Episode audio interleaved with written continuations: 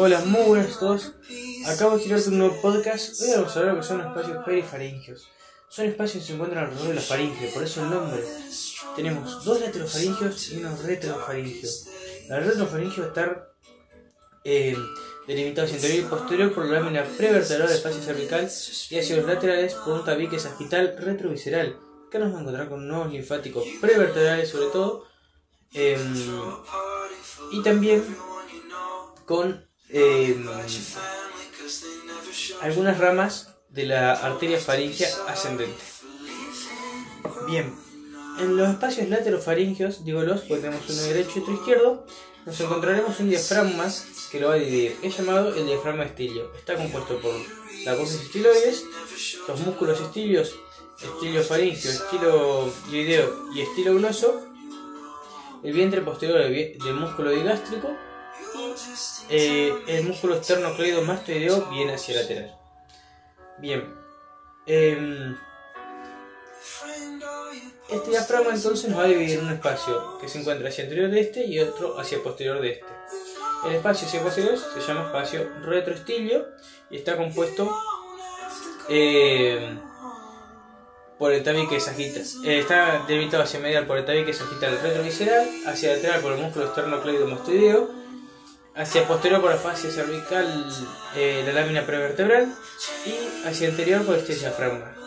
Tiene como contenido de medial a lateral al nervio hipogloso, arteria eh, carótida interna, vena yugular interna y su ángulo diedro el, el nervio vago. Eh, luego nervio accesorio y nervio gloso faringio un poquito más hacia anterior.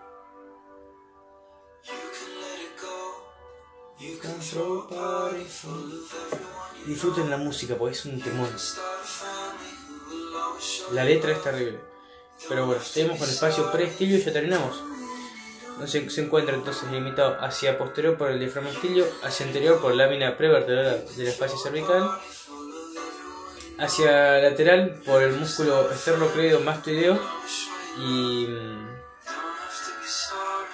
y eh, piel y, y tejido celular subcutáneo hacia medial por lo que es eh, la faringe. También a veces nos podemos encontrar eh, asociados a los músculos constrictores eh, y hacia inferior del paladar a los músculos tensor del velo paladar por ejemplo.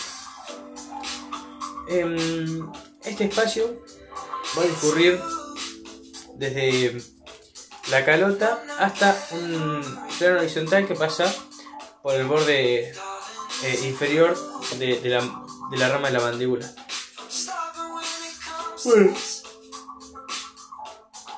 De la mandíbula. Como contenido nos encontraremos dos diferentes. Uno asociado a la glándula parótida y otro asociado a, a la región infratemporal o uno más lateral y otro más medial. El que es más medial eh, es igual al contenido que, nos encontramos en la glándula infratemporal, en la, perdón, la fosa infratemporal, es decir, arteria maxilar, nervio mandibular, em, nos encontramos también al músculo macetero, músculo pterygoide medial y nada más.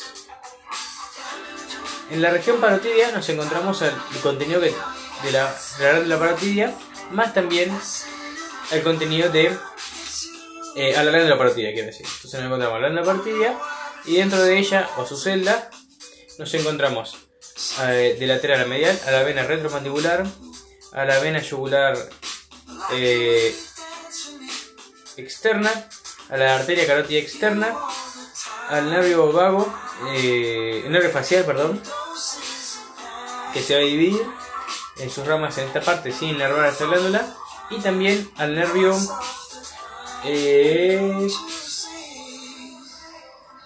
au- eh, aurículo temporal, rama del nervio mandibular que se encuentra bien hacia medial y por eso este es el nervio que se encuentra también más a medial dentro de los elementos nobles que mencionamos en esta región parotidia, esta región lateral. Eso es todo por espacios perifaringios. Espero haber sido claro, que haya sido llevadero y, y bueno, por mi parte es todo este podcast está muy correcto. eh, a comparación de- del podcast anterior sobre espacios peri- perifaringios.